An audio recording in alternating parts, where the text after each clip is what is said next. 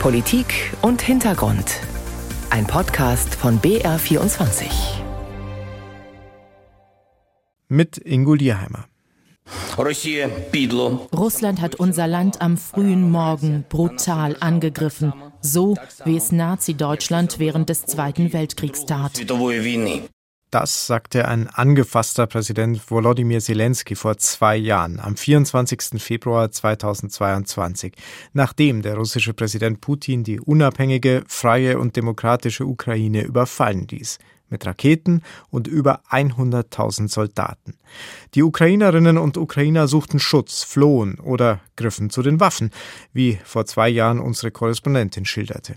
Alle werden dazu aufgerufen, sich den Streitkräften anzuschließen. Waffen werden an Freiwillige gegen Passvorlage ausgegeben. Vielerorts stehen Zivilisten für Waffen an. Sie greifen zu Jagdgewehren. Auch mit Jagdgewehren also versuchten die Ukrainer sich und ihr Land zu verteidigen gegen einen Angreifer, dessen Präsident sich selbst als Verteidiger gab. Putins Krieg durfte in Russland nur Spezialoperation heißen. Bis heute verbreitet Putin in Russland die Legende davon, die Ukraine müsse in Anführungsstrichen denazifiziert werden. Vor zwei Jahren sagte er,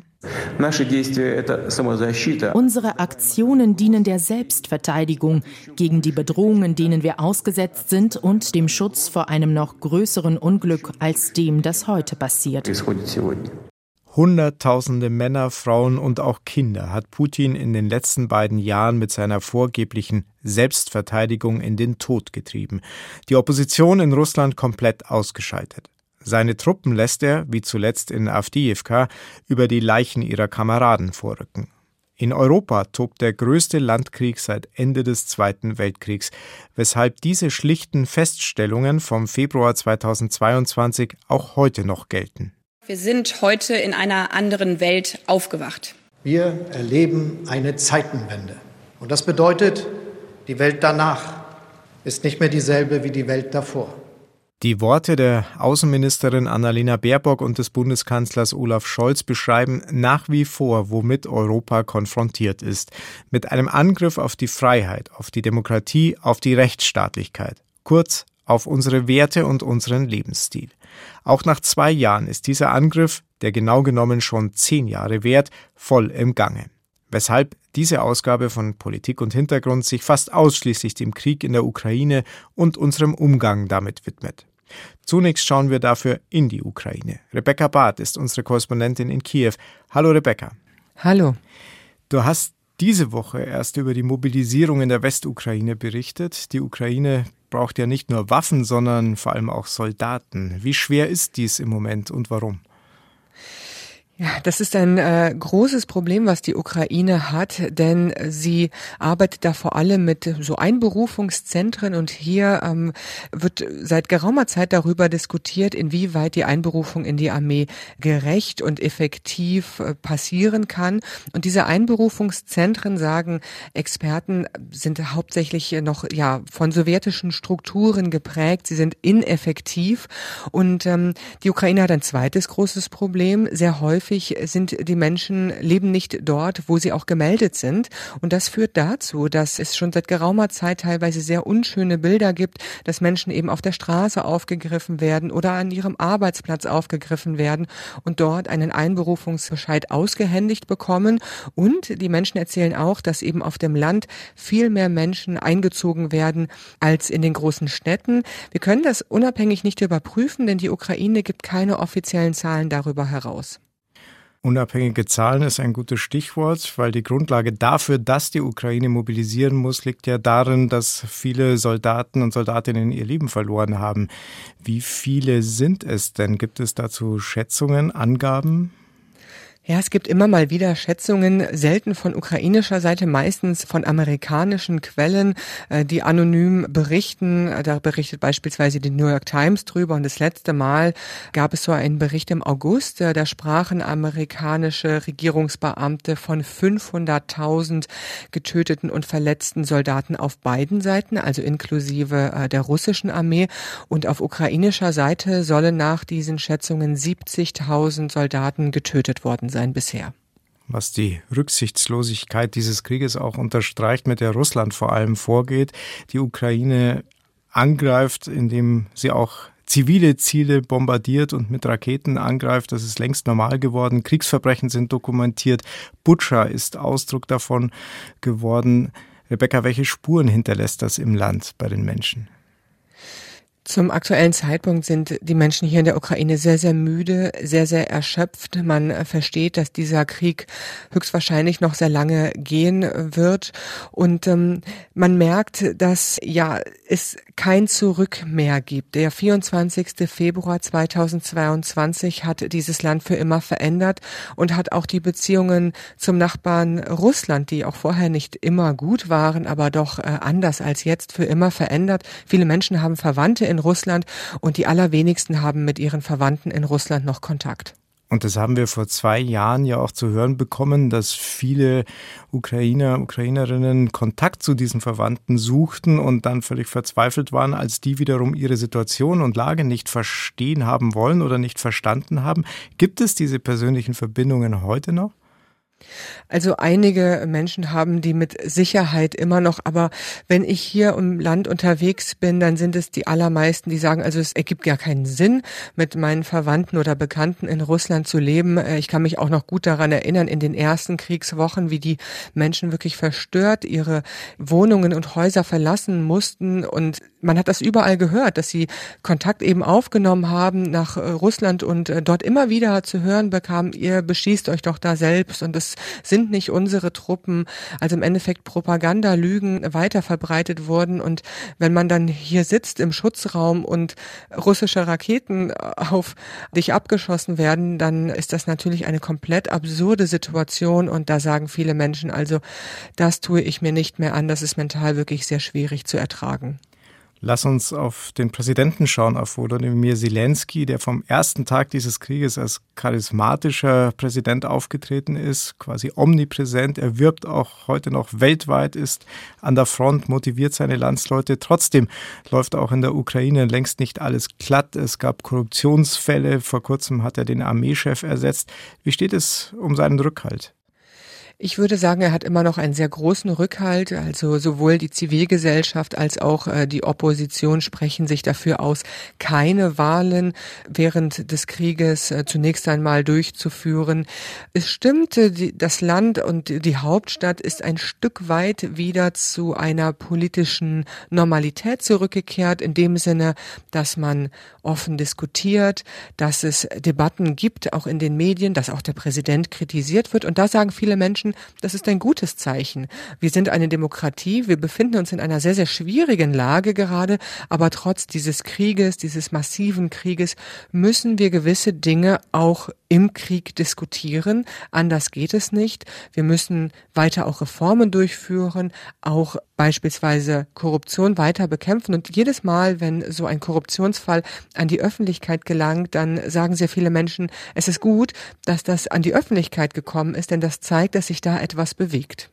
Vor einer Woche fand in München die Sicherheitskonferenz statt. Du warst auch mit vor Ort und hast gehört, wie heftig um die weitere Unterstützung der Ukraine gerungen wird, gerade in den USA. Mit welchen Eindrücken bist du wieder zurückgefahren nach Kiew? Ja, da hat man das Gefühl, dass sich da gar nicht so viel bewegt. Tatsächlich, ähm, es sind häufig die immer gleichen Debatten, die seit zwei Jahren geführt werden. Der Präsident äh, seit zwei Jahren, ja, tourt er durch die Welt um für Unterstützung für sein Land äh, zu werben. Und das frustriert doch viele Menschen hier in der Ukraine. Man merkt es äh, an der Front. Ein massiver Munitionsmangel. Auch jetzt vor einer Woche mussten äh, die ukrainischen Truppen Avdiivka im Osten des Landes aufgeben. Ein sehr bitterer Schlag für die Menschen hier. Es ist mental ja doch sehr schwierig, ähm, diesen Verlust nun hinnehmen zu müssen. Und die Soldaten und Kommandeure, die dort im Einsatz waren, äh, sagen immer wieder, also mit ein Grund dafür war der massive Munitionsmangel. Also man ist hier abhängig von der westlichen Hilfe, man will sich weiter verteidigen und sieht, dass die einfach nicht schnell genug kommt. Rebecca Barth aus Kiew über die Lage in der Ukraine zwei Jahre nach dem Beginn des russischen Überfalls. Vielen Dank, Rebecca, für das Gespräch. Dankeschön. Danke euch. Zu Beginn der Münchner Sicherheitskonferenz wurde letzte Woche von Russland auch die Todesnachricht des Oppositionspolitikers Alexei Nawalny platziert. Die Empörung ist international groß. Im Deutschen Bundestag äußerten sich in einer aktuellen Stunde diese Woche der CDU-Außenpolitiker Norbert Röttgen und Grünen-Chef Omid Nuripur wie folgt. Diese Ermordung war selbstverständlich Chefsache. Putin ist der Täter auch dieses Mordes. Diktaturen haben immer ein Fundament, das ist Angst. Angst ist das Geschäftsmodell auch des Kremls. Und genau deswegen ist der Mut der natürliche Feind. Diesen Mut hat Alexei Nawalny bewiesen, als er nach einem überstandenen Giftanschlag und erfolgreicher Behandlung in Deutschland wieder nach Russland flog und dort noch am Flughafen verhaftet worden war. Sein Tod wirft ein Schlaglicht darauf, dass in Russland die Opposition quasi nicht mehr existiert. Der einzige Bewerber für die Präsidentschaftswahl im März, der den Angriffskrieg gegen die Ukraine offen kritisiert, wurde diese Woche vom obersten russischen Gericht für die Wahl nicht zugelassen. Welche Rolle kann Nawalnys Witwe Julia für die Opposition spielen? Und wie groß ist die Angst, selbst unter Exilrussen in Deutschland Opfer des langen Arms Putins zu werden? Judith Schacht berichtet. Am Münchner Europaplatz ist laut russischer Rap zu hören. Hunderte Menschen sind zusammengekommen, viele davon Russen und Russinnen im Exil. Für sie herrscht seit der Todesnachricht von Alexei Nawalny vom Freitagmittag vergangener Woche Ausnahmezustand. Sie haben Bilder vom wohl bekanntesten Oppositionellen Russlands aufgestellt und Blumen davor niedergelegt. Viele halten Trauerkerzen in den Händen.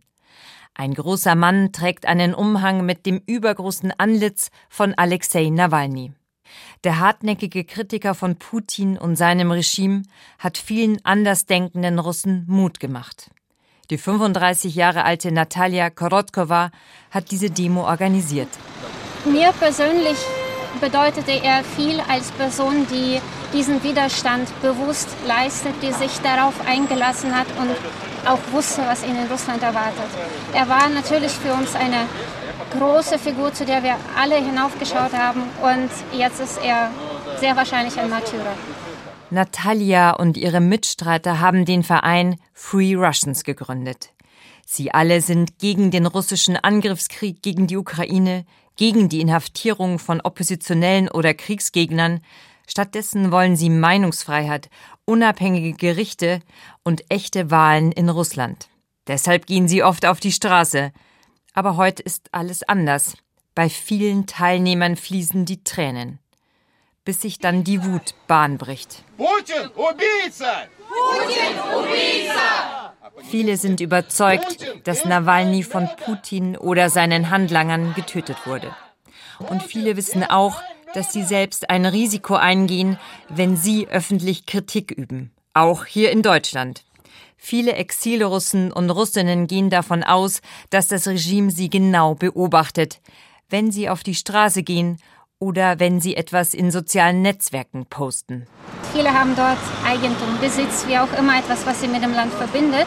Und wenn sie sich öffentlich äußern oder ähm, öffentliche Aktivitäten betreiben, so wie ich das zum Beispiel tue, kann es durchaus passieren, dass ähm, sie dann einfach alles verlieren. Im März werden in Russland Wahlen abgehalten, deren Sieger Wladimir Putin jetzt schon feststeht. Wer sich dagegen auflehnt, muss mit dem Schlimmsten rechnen, auch das lesen viele aus Nawalnys Tod heraus. Es ist, denke ich, ein Zeichen, weil es gibt in Russland über 900 Häftlinge, die aus politischen Gründen äh, einsitzen. Und äh, es ist ein Zeichen dafür, dass sie alle in Gefahr sind. In Gefahr begibt sich auch die Witwe von Alexei Nawalny. Nach dem Tod ihres Mannes kündigt Julia Nawalnaja in einem YouTube-Video an, sein Erbe anzutreten. Ich werde die Arbeit von Alexei Nawalny fortführen, werde weiter für unser Land kämpfen und ich rufe euch dazu auf, an meiner Seite zu stehen. Die 47-jährige Menschenrechtsaktivistin mit den weißblonden Haaren hat weltweit für Aufsehen gesorgt. Denn nur wenige Stunden nachdem sie vom Tod ihres Mannes erfuhr, brachte sie die Kraft auf, auf der Münchner Sicherheitskonferenz eine kämpferische Rede zu halten. Viele der Russen im Exil bewundern den Mut von Julia Nawalnaja, wie der 28 Jahre alte Jurist Mikhail Uvarov, der bei Berlin lebt. Er kannte Alexei Nawalny persönlich, hat jahrelang in seinem Team mitgearbeitet, das Korruption bei russischen Behörden aufgedeckt hat. Außerdem hat er einsitzende Mitstreiter vor Gericht verteidigt, weil er weiß, dass auch ihm wegen all dem eine jahrelange Haft droht, wenn er in Putins Russland zurückkehren würde, setzt er jetzt seine ganze Hoffnung auf Julia Nawalnaja als neue Oppositionsführerin. Julia Nawalny это тот человек, который подходит под эту роль. Julia Nawalnaja ist die Person, die in diese Rolle passt. Wir wissen noch nicht viel über sie als Politikerin, aber sie ist stark.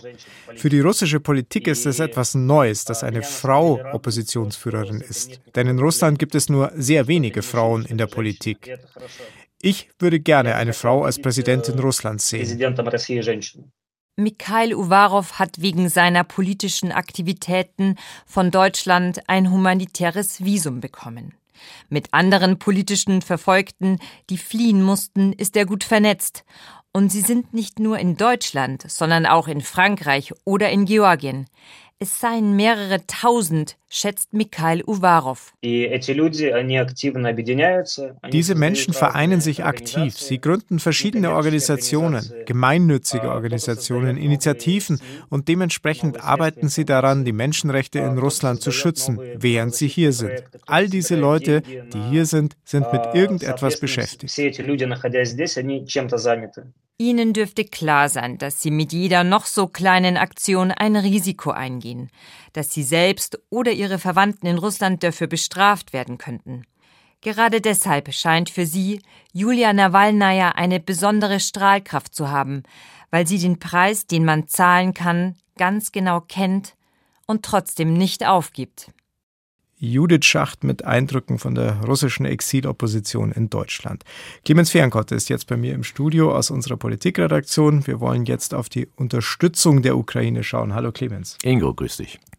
Wenn es um die Unterstützung der Ukraine geht, dann geht es in erster Linie um die USA also um das Land, das am meisten Geld, am meisten Waffen, am meisten auch Geheimdienstinformationen der Ukraine zukommen lässt. Und ich bin noch mal ins Archiv gegangen, um zu hören, was hat eigentlich Joe Biden vor zwei Jahren gesagt. Er hatte sofort Sanktionen angekündigt. Er hat auch sofort versucht, die eigene Bevölkerung zu beruhigen, selbst dahingehend, dass sie sich keine Sorgen an den Zapfsäulen machen müssten. Aber er hat auch diesen Satz gesprochen. Make no mistake, freedom will prevail. Vertun Sie sich nicht, sagt er da. Die Freiheit wird siegen. Joe Biden am 24. Februar 2022. Clemens, würde er das heute wiederholen? Wie steht es um die Entschlossenheit der USA? Sagen wir so, seine Entschlossenheit ist, glaube ich, genau die gleiche wie vor zwei Jahren. Daran hat sich gar nichts geändert. Was sich geändert hat, ist, dass Kongresswahlen gab im Herbst 2022 und im Januar 2023 waren die Republikaner dran mit hauchdünner Mehrheit. Und seitdem sind keine zusätzlichen Pakete mehr durch den Kongress gegangen, der das Geld bestimmt. Und zurzeit ist es so, dass seit November, Oktober, November des letzten Jahres, Donald Trump, der Übervater der Republikanischen Partei, dort darauf gedrängt hat, dass nichts mehr passiert. Deswegen Joe Biden, ja, sagt er ja, make no mistake, aber gleichermaßen müsste eigentlich sagen, make no mistake, es kommt nichts. Was ist die Argumentation für die Republikaner, dieses Paket nicht auf den Weg zu bringen? Offiziell heißt es, das ginge nur, wenn zunächst einmal die Situation an der inneren Grenze zwischen den USA und Mexiko im Süden geregelt würde. Also mit dem innenpolitischen Thema. Komplett vernetzt. Das hat mit der Ukraine null zu tun, auch nicht mit den anderen Hilfspaketen, das ist ja für Israel und für andere Länder auch noch mit dabei. Und äh, das äh, kam dann erst zu einer Abstimmung, auch im Kongress, ging dann nicht durch. Danach wurde es versucht aufzudröseln. Das ist Republikanern im Senat, man muss was sagen bei den erwachsenen Republikanern, Anführungsstrichen, also diejenigen, die auch diese Verpflichtung sehen, durchgegangen. Und dieses Paket liegt jetzt im House of Representatives, im Repräsentantenhaus. Und der äh, Vorsitzende, der Speaker of the House, Johnson, sagte dann, wir machen erstmal Pause. Ab Mitte März kommt erstmal keine Abstimmung. Und das ist natürlich verheerend. Was ist denn, wenn dieses Paket, wir reden von 60 Milliarden Dollar insgesamt, nicht kommt für die Ukraine? Welche Bedeutung hat das? Das ist enorm bitter. Eben hat es Rebecca Barth aus Kiew auch schon angedeutet. Der eklatante Mangel an Munition ist nicht zu kompensieren auf die Schnelle und schon gar nicht von den europäischen NATO-Mitgliedstaaten. Das ist nicht drin. Und das, da heißt für die Ukraine enorm schwierige, verlustreiche Wochen und Monate, denen sie mit der Munition nicht standhalten können. Das Verhältnis von Artillerie ist dort fast 1 zu 5, 1 zu 7. Und die werden sich auch denken, die Ukrainer, und nicht nur allein die Ukrainer, werden sagen, danke Donald Trump, wir müssen hier buchstäblich bluten dafür, dass er den Anführungsstrichen innenpolitischen Wahlkampf in den USA schon derart missbraucht zu unseren Lasten. Wenn diese Unterstützung nicht kommt, stehen andere mehr im Fokus, die EU, Deutschland, aber wir alle wissen, dass weder der eine noch der andere diese 60 Milliarden auffangen kann oder insgesamt die Unterstützung in diesem Maße leisten kann wie die USA, auch wenn Deutschland inzwischen das Land ist, das nach den USA am zweitmeisten, also zumindest in absoluten Zahlen, leistet für die Ukraine.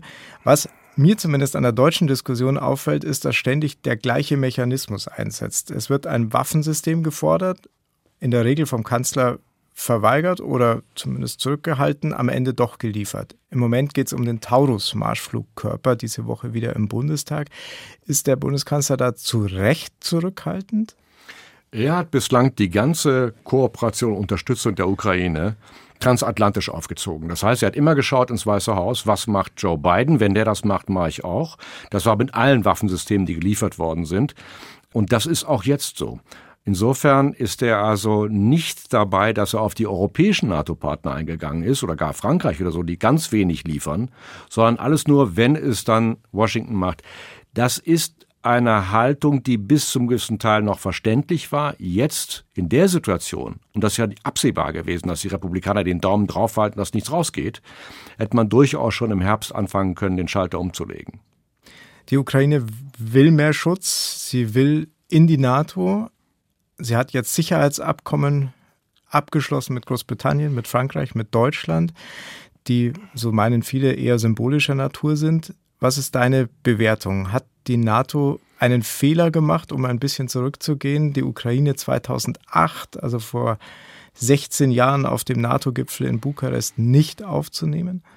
Damals bei dem Gipfel äh, stand die Bundeskanzlerin Merkel auf der Seite Nein, das dauert noch ein paar Jahre. Wir müssen die Ukraine erst mal sehen, dass sich weiterentwickelt. Keiner will es auch. Und der damalige US-Präsident Bush, der es unbedingt wollte. Jetzt im Rückblick von den 16 Jahren, und dann wird ja auch nicht gleich eine Mitgliedskarte ausgegeben, sagt, Sie sind Mitglied der NATO. Das dauert ja dann immer noch mit einem gewissen Prozess von mehreren Jahren. Dürfte es wohl ein Fehler gewesen sein, wenn man, wie auch jetzt die ehemalige Bundeskanzlerin, später dann auch sagt, hat sich ganz wenig dazu geäußert. Auch nach Butscha hat sie dann mal ein Statement abgegeben und danach war sie mal im Berliner Ensemble. Das war aber Frühjahr, Frühsommer 2022. Und da hat sie gesagt, ich habe damals Nein gesagt, 2008 zur Ukraine, weil ich davon überzeugt bin, wenn wir diesen Prozess eingeleitet hätten, hätte, so sagte sie wörtlich, Putin der Ukraine nichts Gutes angetan. Was Schlimmeres hätte noch passieren können als jetzt ein Frontalkrieg sagt Clemens Fehrenkotte aus der BR Politikredaktion. Danke, Clemens, für das Gespräch. Danke. Gerne. We will freeze Russian assets in the European Union and stop the access of Russian banks to European financial markets. Wir werden die russischen Vermögen in der EU einfrieren und Russlands Banken keinen Zugang mehr zum europäischen Finanzmarkt gewähren. Das sagte die EU-Kommissionspräsidentin Ursula von der Leyen vor zwei Jahren. Sanktionen waren das Mittel der Wahl. Zum Jahrestag jetzt verhängte die EU neue Sanktionen gegen russische Unternehmen und Privatpersonen. Jakob Mayer ist unser Korrespondent in Brüssel. Hallo Jakob. Hallo Ingo. Die EU unterstützt die Ukraine seit zwei Jahren. Sie wendet sich klar gegen Russland. Welchen Anteil an dieser Haltung hat Ursula von der Leyen, die Kommissionspräsidentin? Sie hat großen Anteil daran, einmal indem sie die Sanktionen gegen Moskau organisiert, äh, rechtzeitig zum zweiten Jahrestag das 13. Paket. Und dann schaut die Kommission auch, dass die Finanzhilfe für Kiew läuft. Die äh, Finanzhilfe im großen Umfang. Die Militärhilfe läuft nicht über die Kommission. Das wird, wenn es um die gemeinsame Militärhilfe geht, durch einen Topf außerhalb des EU-Haushalts finanziert, aus dem Ausrüstung und Munition bezahlt wird. Und äh, Ursula von der Leyen hat auch auf die weitere Annäherung der Ukraine an die EU hingewirkt. Äh, es gab schon vorher ein Assoziierungsabkommen. Jetzt wurden dem Land Beitrittsverhandlungen in Aussicht gestellt, aber gleichzeitig hat von der Leyen auch immer wieder im Kleingedruckten darauf hingewiesen, dass der Beitritt der Ukraine dann von Fortschritten des Landes abhängt, zum Beispiel bei der Rechtsstaatlichkeit oder bei der Bekämpfung der Korruption.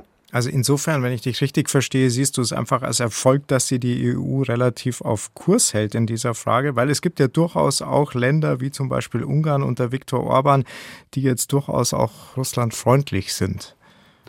Das ist so. Das Verhalten Orbans, das bezieht sich vor allem auf die Finanzhilfe der EU. Da gab es ein großes Paket im Umfang von 50 Milliarden Euro, das Orban, der ungarische Regierungschef, lange blockiert hat. Diese Blockade hat er aufgeben müssen. Orban gilt als Putin-Nahesteher, hat dem russischen Präsidenten vor kurzem auch noch die Hand geschüttelt. Also der schert da ganz klar aus aus der Solidarität der EU zur Ukraine. Bei der Militärhilfe gibt es allerdings auch Streit zwischen den EU-Mitgliedstaaten, wie die organisiert werden soll. Deutschland, das mit Abstand am meisten leistet, will, dass die bilaterale Hilfe, also Deutschland allein will heuer 7 Milliarden Euro Militärhilfe bereitstellen, dass diese bilaterale Hilfe auf die gemeinsamen Beiträge angerechnet wird. Das wollen andere eher nicht, vor allem die, die weniger geben. Und Frankreich besteht darauf, dass nur in Europa hergestellte Waffen und Munition auch mit EU-Mitteln finanziert werden. Da sagen andere, es muss einfach schnell gehen, egal woher die Ausrüstung kommt. Die Ukraine braucht das auf dem Schlachtfeld. Immerhin hat ja auch die EU ihr Versprechen an Kiew nicht einhalten können, fristgerecht eine Million Artilleriegeschosse zu liefern. Also es gibt Unterschiede, es gibt Probleme, aber die große Linie zumindest ist klar und das hat auch mit Ursula von der Leyen zu tun. Schauen wir mal auf die Kommissionspräsidentin. In der vergangenen Woche wurde bekannt, dass sie im Amt bleiben will nach der Europawahl im Juni. Sie kandidiert als Spitzenkandidatin für die konservative EVP-Fraktion. Was bedeutet das? Da gibt es in einer Hinsicht auf jeden Fall einen klaren Unterschied zur Wahl von vor fünf Jahren. Da wussten wir nämlich vorher nicht, wer nachher an der Spitze der Kommission, also der mächtigsten Behörde Europas stehen wird. Da haben sie die Staats- und Regierungschefs 2019 überraschend aus dem Hut gezaubert, diese Kandidatin. Sie durchgesetzt auch, weil sich das EU-Parlament damals nicht einigen konnte. Der Vorschlag kam damals von Frankreichs Präsident Emmanuel Macron. Diesmal wissen wir also, wenn die EVP stärkste Kraft wird im EU-Parlament nach der Europawahl, dann wird Ursula von der Leyen Kommissionschefin bleiben können. Was gleich bleibt, sie stand damals auf keinem Stimmzettel, das tut sie auch diesmal nicht, denn äh, Ursula von der Leyen kandidiert nicht gleichzeitig fürs EU-Parlament. Das bedeutet, wir in Deutschland äh, können sie auch diesmal nicht wählen, also diejenigen, die wollen, mhm. dass sie Kommissionschefin bleibt. Und das ist aus Sicht mancher Kritiker auch ein Makel, dass man auch diesmal nicht direkt über die Kommissionschefin, den Kommissionschef mitentscheiden kann. Vor fünf Jahren war ja Manfred Weber von der CSU der Spitzenkandidat und er hatte sich Chancen ausgerechnet, auch eben auf das Amt des Kommissionspräsidenten. Wie ist dann das Verhältnis von der Leyen zum jetzigen EVP-Chef Manfred Weber? Wie hat sich das entwickelt? Das hat sich äh, gut entwickelt. Weber war damals persönlich schwer getroffen. Er hat sich nach der Niederlage monatelang zurückgezogen. Das Verhältnis hat sich entspannt. Also es ist freundlich, professionell, man duzt sich, man nennt sich beim Vornamen. Die beiden sind schlicht aufeinander angewiesen. Also für den EVP-Chef, Parteichef und Fraktionschef ist es ein Vorteil, dass die Kommissionschefin von der EVP kommt auf der anderen Seite muss von der Leyen darauf vertrauen, dass Weber für sie die Mehrheit im EU-Parlament organisiert. Denn nach der Europawahl kommt es darauf an, dass auch das EU-Parlament die Kommissionschefin wählt und ihr zustimmt, also dem Vorschlag der Staats- und Regierungschefs zustimmt. Und da braucht es Mehrheiten.